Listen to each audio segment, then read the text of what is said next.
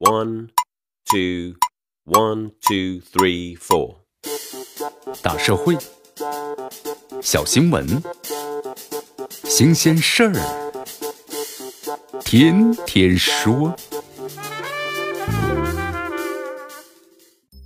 朋友们，你们好，这里是天天说事儿，我是江南。在五月四号的时候，媒体报道，郑州街头啊，一位环卫工的大爷因为烟头太多呀，被气哭了。根据其讲述，在他的工作区域漏捡一个烟头会被记一分，这意味着他要被罚七块钱。这视频里啊，他表示自己一天呢被罚了二百六十元，而一天的工资才八十六元。当地多位环卫工啊也反映称，这的确呢是有漏捡烟头扣钱这事儿啊。但是郑州城市管理指挥中心的回应是，只是呢口头的督促，其实啊没有书面规定，也没有呢实施过。针对呢确实有人被扣罚这一情况，将再做呢核实调查。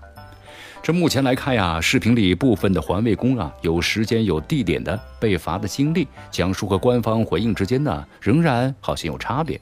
这漏捡一个烟头扣七元的规定到底有没有，或者是基层管理人员曲解了执行？也需要呢客观调查去核实，但就算是如当地官方所说，当地没有相关的文件，也没有实施这个规定，只是口头上的这样说，也起到呢督促的作用。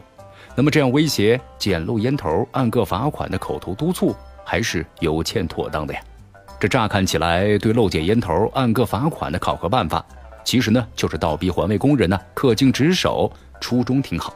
但是不分青红皂白，不分析具体情况，就把环卫工的业绩跟负责区域之内的烟头数量挂钩，对其一罚了之，本质上啊依然是懒政思维在作祟呀。咱们就拿这个涉事的环卫工大爷所处的情况来说吧，火车站这样的人流高密度区域，你要求没有一个烟头，恐怕不是环卫工一双眼睛就能够做到的。从绩效的目标制定的角度讲，这样的挂钩啊不合情理。这部分不文明的人乱扔烟头，这不是环卫工人所能控制的。很可能他们呢前脚是刚刚打扫完，这些人后脚啊又扔下了烟头，而他们呢根本就无暇顾及。